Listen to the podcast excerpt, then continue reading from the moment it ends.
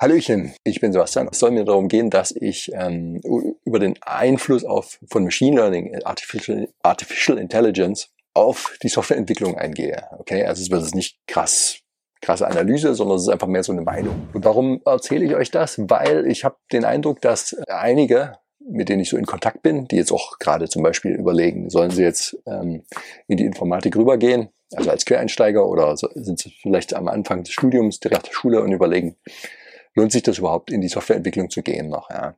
Ich meine, im Moment ist es ja fast ein No-Brainer. Ähm, Im Moment ist ja der Fachkräftemangel dermaßen. Ja, das, das merke ich ständig, wenn ich jetzt zum Beispiel mein LinkedIn-Profil checke oder so. Das soll jetzt nicht dick aufgetragen klingen, aber ich kriege eigentlich ständig irgendwelche Anfragen, ob, ob ich doch nicht wechseln könnte. Und auch das Gehalt, man merkt, es ist wirklich eine positive Entwicklung. Also wenn man Erfahrung hat, dann kann man sich so viel aussuchen. Man kriegt ein gutes Gehalt, man kriegt, kann die Bedingungen quasi diktieren. Ja. Will ich jetzt Homeoffice machen oder irgendwie teils, teilweise oder nicht? Oder ich meine, jetzt ist noch Corona, okay, aber auch danach, also es ist eine, eine, eine traumhafte Bedingung für, für, für Leute, die in der IT sind im Moment. Aber die, man kann sich ja schon die Frage stellen, wird es denn immer so bleiben? Okay. Nur in, immer ist natürlich ein sehr schwieriger Begriff. Ja, immer wird es nicht so bleiben. Ne? Was bleibt schon immer, was ist schon ewig. Aber ähm, was so absehbar ist, es gibt, es gibt ja schon gewisse Tendenzen, ähm, die in die Richtung gehen, dass man zum Beispiel Plattformen erstellt mit sogenannten Low-Code-Plattformen. Oder anders ausgedrückt, es gibt ja verschiedene Möglichkeiten, also diesen Druck da rauszunehmen. Also entweder man bildet aus, bis der Arzt kommt halt, und das ist aber halt schwierig, das ist halt auch begrenzt irgendwie. Nicht jeder kann das machen. Äh, ich kann jetzt nicht irgendwie die ganze Bevölkerung auf IT umschulen und so weiter. Man muss ja auch eine gewisse Begabung, eine gewisse Affinität dafür haben. Und dann dauert es ja auch eine Weile, bis du da, da hinkommst. Du musst auch Erfahrungen sammeln und so weiter. Ne? Also das wirst du nicht von jetzt auf gleich lösen. Aber natürlich, wichtiger Ansatz, mehr Leute ausbilden. Und das andere ist halt diese, diese Brücke, die sowieso existiert zwischen, sag mal, dem Business, das überhaupt nicht IT-affin ist, das aber irgendein Business macht, und den Hardcore-IT-Leuten. Eigentlich gibt keine Brücke, eine Kluft dazwischen, die schwer überbrückbar ist. So rum ist es eher richtig. Ja, es ist immer schwierig. Ja, genau für, für die einen denen begreiflich zu machen, was sie wollen, für die anderen äh, zu verstehen, was die wollen, dann, dann muddeln die da vor sich hin, bauen eine Software und dann muss man wieder abgleichen, passt das, stimmt das mit dem überein, was man sich vorgestellt hat und so weiter. Also es ist generell für beide Seiten gut, stärker zueinander zu kommen. Ja. Es gibt eben auch mittlerweile technische ähm, Lösungen, die in die Richtung gehen, um das, um diese äh, Kluft ein bisschen zu schließen und demzufolge dann auch das ist so die Befürchtung, die Softwareentwickler ein bisschen arbeitsloser zu machen. Ne? Und zwar ist das zum Beispiel solche Low-Code-Plattformen. Ne? So ein Hype-Thema. Ne? Ihr kennt vielleicht diesen Gartner Hype-Cycle. Es gibt immer solche Technologien, ähm, da hat einer eine Idee, dann springen da viele auf, dann gibt es so ein, geht die Kurve so steil nach oben, die, die Erwartungen, die über, überschlagen sich geradezu, alle mögliche, alle Hoffnungen werden da rein projiziert, das ist, das ist jetzt die eierlegende Wollmilchsau, jetzt haben wir nie wieder Probleme. dann gibt es so einen Peak, dann merkt man, also einfach ist es doch nicht, dann geht es wieder runter, die Ernüchterungsphase und irgendwann geht's dann, äh, steigt es wieder leicht an und geht in so eine Plateauphase. Das ist dann sozusagen diese industrielle Reife, wo man dann sagt, okay, jetzt wissen wir ungefähr, was das Ding kann. Es kann natürlich nicht alles, wie wir es uns vorgestellt haben, aber es kann bestimmte Sachen. Und diese Low-Code-Plattformen sind jetzt, glaube ich, so ein bisschen in, also am Ansteigen. Also dass man so die Hoffnung hat, da braucht man keine Entwickler mehr quasi. Da hast diese Plattform und dann kann halt der Business-Mensch weil das so einfach ist, kann er das selber sich zusammenklicken, die Programmlogik. Ne? Für die äh, Softwareentwickler ist halt denen ähm, das leichter zu machen, auch mit, indem man das, das Coden selbst ähm, Machine Learning unterstützt äh, zur Verfügung stellt. Genau. Und da gibt's halt coole, coole Entwicklungen. Zum Beispiel, das habe ich hier auch gerade auf, da gibt's äh, von JetBrains. JetBrains ist so eine Firma, die ähm, so eine IDEs herstellt, also Integrated Development Environment. Das ist also quasi also erstmal kann man sich vorstellen wie so ein Editor, aber ein Editor ist es nicht, es ist viel mehr als das. Aber erstmal hast du in der einfachsten Form hast du ein Syntax-Highlighting, wo du halt, ähm, also ganz stumpfer Editor wie, wie Notepad, der, Notepad oder so, da wird er ja einfach den Text darstellen. So ein Syntax-Highlighting äh, macht schon, behebt schon bestimmte Schlüsselworte von der Sprache farbig hervor, hebt hervor, wo fängt die Klammer an, wo hört es auf und so weiter, also ein bisschen Struktur rein. Und dann so eine full, full-blown IDE natürlich, die kann natürlich noch viel mehr. Da kannst du ja ganz einfach debuggen aus dem Dings heraus. Du kannst es deployen ganz einfach, also auf den Server bringen zum Beispiel, übersetzen, kompilieren, laufen lassen, Tests laufen lassen und so weiter. Das ist alles, alles in einem, also aus einem Paket und du musst es gar nicht verlassen, das System. Und das, das IntelliJ eine große Firma, die das macht, sehr erfolgreich. Ich bin da, ich kriege kein Geld von denen oder so, das ist keine Werbung, aber ja, und die haben jetzt natürlich ein neues Produkt ähm, äh, vorgestellt. Also vielleicht erstmal zwei existierende Produkte von denen, die ziemlich gut sind. Äh, das ist ähm, IntelliJ IDEA, das ist ein Produkt, eine Idee, das ist hauptsächlich für Java, Scala und so weiter, alles, was in diesem Java-Umfeld ist. Und PyCharm, das habt ihr vielleicht schon mal gehört, das ist gut für Python, ja, also optimiert dafür. Ähm, dem gegenüber steht zum Beispiel Visual Studio Code, das hat nichts mit IntelliJ zu, zu tun. Die sind, ähm, das ist ganz universell, das kann so ziemlich alles äh, Sprachen, das ist eigentlich nicht so eine richtige IDE, das ist mehr so ein, eher mehr in Richtung ähm, Texteditor, der aufgepimpt ist, aber das sind so viele Module, die du da noch dran packen kannst, dass du das dann dir so customizen kannst, dass es auch fast wie eine Idee ist. Also nur um es mal kurz abzugrenzen. So IntelliJ, äh, JetBrain ist die Firma, die ähm, haben jetzt ein neues Ding, das nennt sich äh, JetBrains Fleet. Ja, Fleet.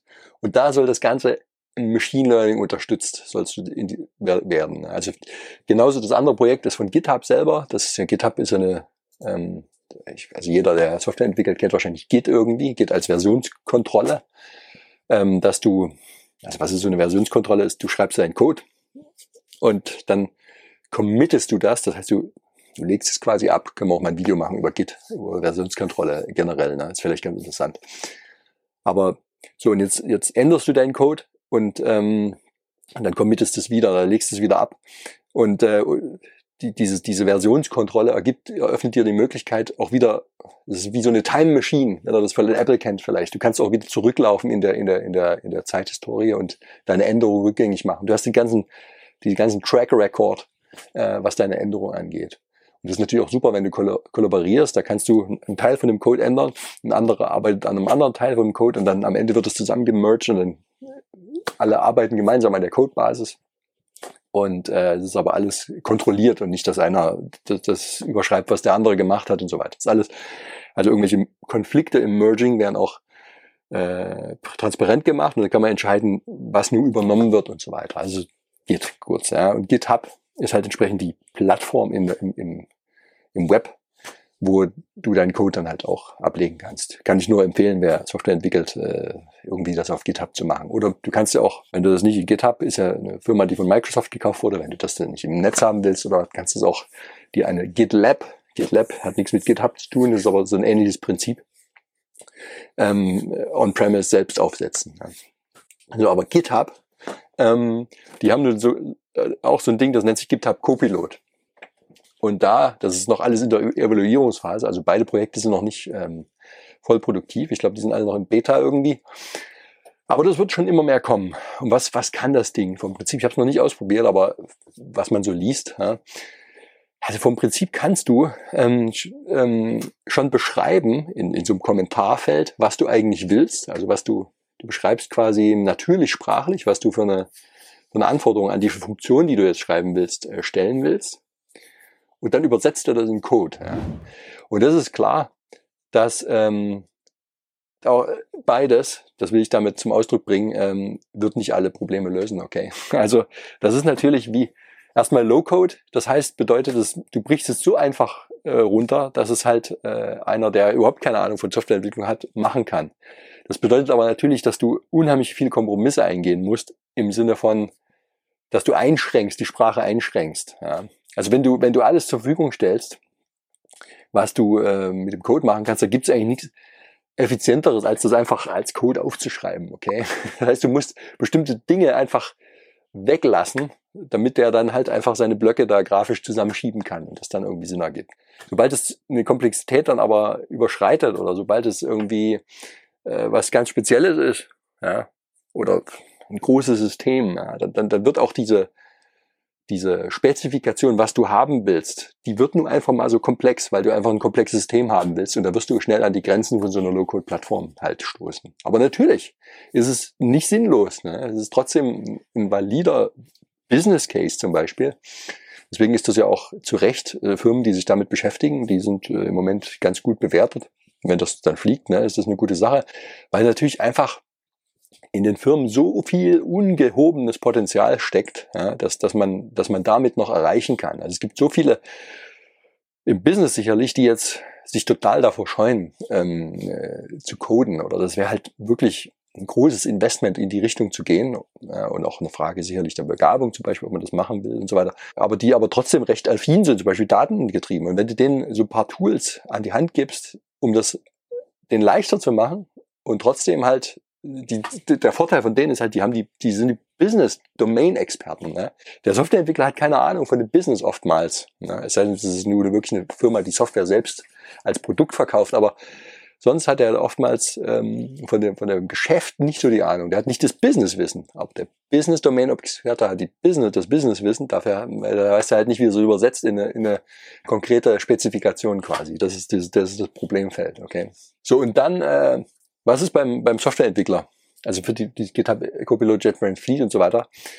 Das ist natürlich wie jeder Machine Learning Algorithmus gibt es da viele False Positives. Du hast bei jedem dieser Klassifikationen, ist im Grunde eine Klassifikationsproblem wieder. Also, oder es ist auch so ein Ansatz, wo man solche generativen Netzwerke sicherlich nehmen kann. Kannst du, am Ende ist es ein Klassifikationsproblem. Du kannst die Vorhersage, also die Übersetzung äh, von, von deiner natürlich sprachlichen Spezifikation in konkreten Code, die ist immer Fehlern, fehlerbehaftet. Ne? Und da gibt's halt bestimmte Kennzahlen, womit man so eine Performance äh, von so einem Algorithmus messen kann.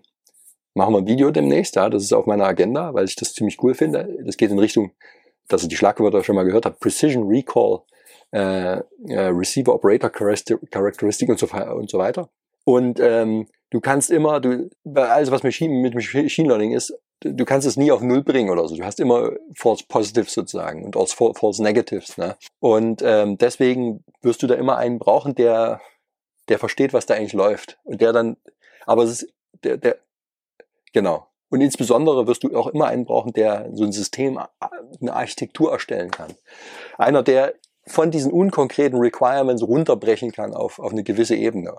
Aber dann geht's los. Dann kann der Softwareentwickler nämlich, fängt er an zu schreiben und aus meiner Erfahrung gibt es so viele ähm, Dinge im, während des Softwareentwickelns, ähm, auch dem geschuldet oft, dass es äh, teilweise Sprachen sind, die schon lange, lange existieren und dementsprechend ein bisschen Legacy mitschleppen, die also bestimmte Konstrukte aus der Vergangenheit noch mit unterstützen müssen. Zum Beispiel Java ist ein riesen, riesen Kandidat dafür dass du dann oft äh, als, als Softwareentwickler schon genau weißt, was eigentlich laufen soll, du trotzdem noch Haufen Zeug nachgoogeln musst, weil du die genaue Syntax in dem Moment nicht kennst. Ja? Oder weil du dich dir halt manchmal so von hinten durch die Brust ins Auge irgendwie einen abbiegen musst, um das reinzubekommen. Das gibt's oft. Ja. Also zum Beispiel, zum Beispiel Java, ne? Du hast zum Beispiel äh, das runtergebrochen in deinem Kopf schon. Du brauchst irgendwie so Funktionen, die du hast im Grunde funktional dir überlegt. Also du hast zum Beispiel da Daten und du willst die transformieren. Ja, das ist wie eine Funktion eine Abbildung von den Rohdaten auf eine Repräsentation, also eine bestimmte andere Format. Ja.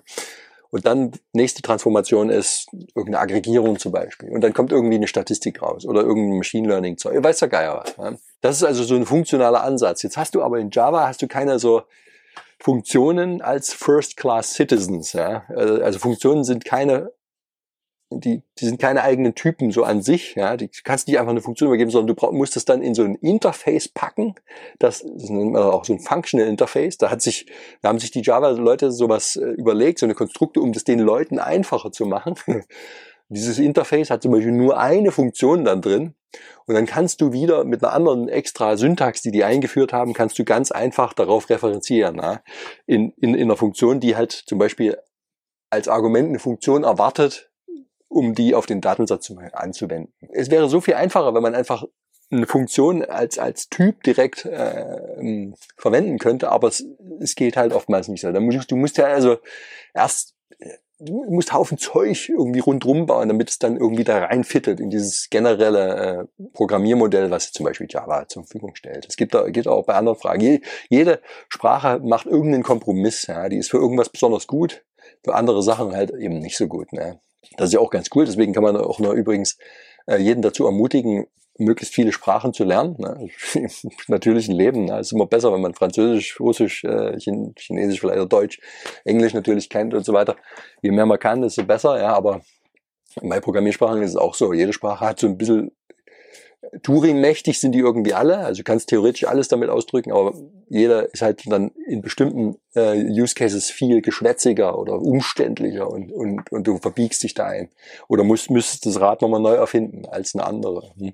Das kann halt dieses, dieser AI-Support AI stark äh, reduzieren, denke ich mal. Also du, du, der kann dann da halt schon, es gibt ja immer viele wiederkehrende Patterns, ja, also auch basierend auf dem Use Case, es gibt, es gibt ganze Bücher über Software Design Patterns und so eine AI-Ding könnte halt checken, ob du diese Patterns gut äh, verwendest.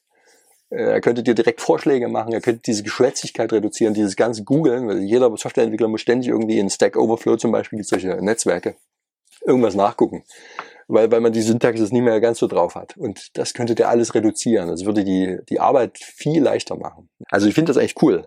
Wie immer äh, sage ich Machine Learning und der ganze Krams, äh, lass uns das einfach im Englischen sagen wir embrace it, ja. Also lass es uns umarmen. Also lass es, lass es, lass es, wir brauchen keine Angst davor zu haben. Es macht das Leben eigentlich nur leichter. Ne? Genauso wie generell, ja, AI ist natürlich eine Bedrohung für bestimmte Jobs, die leicht automatisierbar sind. Da öffnet sich die Möglichkeit, äh, wir müssen alle weniger arbeiten. Ne?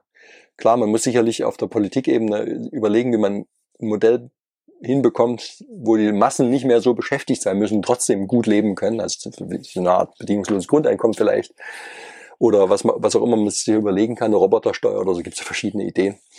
Ähm, das ist also noch eine Herausforderung auch für die Politik, aber letzten Endes sehe ich das alles nicht negativ, sondern es eröffnet uns als Menschen die Möglichkeit, weniger zu arbeiten und beziehungsweise nur noch das zu tun, zunehmend nur noch das zu tun, was äh, uns auch irgendwie bewegt, was cool ist, was, was, äh, was äh, spannend ist. Also alles, was, was man jetzt so als Machine Learning Ideen hat, äh, das ist einfach nur, nur positiv. Okay.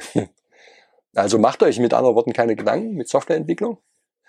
Bleibt aber, aber macht es auch nur, wenn euch das, wenn ihr das wenn er das gut findet, wenn er, wenn er da eine Leidenschaft für hat. Weil es wird wahrscheinlich in der Zukunft bedingen, wenn man, wenn man, ja, wenn du da halt gut verdienen willst, dann musst du halt auch irgendwas können. Ja? Und dann musst du halt den Mehrwert äh, leisten können, den die Maschine nicht bringt. Ja? Und dafür brauchst du, musst du halt immer einen Schritt voraus sein, musst du halt ein bisschen mehr noch wissen wollen, ein bisschen mehr noch wissen wollen, wie das zusammenhängt, wie das äh, vielleicht mehr in die Architekturrichtung angereichert das Fachwissen auch mit Leadership Skills zum Beispiel, dass du halt eben diese, diese Kluft, die ich am Anfang so skizziert habe, mit auf der einen Seite gibt's die, die Business-Leute, auf der anderen Seite die, äh, die IT-Leute und äh, dass die näher zusammenkommen, dass du daran aktiv arbeiten kannst, weil du halt auch kommunikativ bist und nicht irgendwie einfach ein Nerd, der irgendwie in, in, in seiner Butze sitzt und dann irgendwie äh, wenn, wenn du an diesen ganzen, an dieser ganzen Persönlichkeit, an diesem ganzen Skillset kontinuierlich arbeitest und darauf Bock drauf hast, dann ist genau Informatik äh, das Richtige für dich. Ne? Auch, auch in der Zukunft, absolut, ja. Und ansonsten, wenn das eben nicht ist, dann machst du halt was anderes. Dann machst du halt das, was dich, äh, wofür du brennst. Und dann benutzt du dann später die Low-Code-Plattform zum Beispiel. Und äh, ja, also alles positiv. Okay.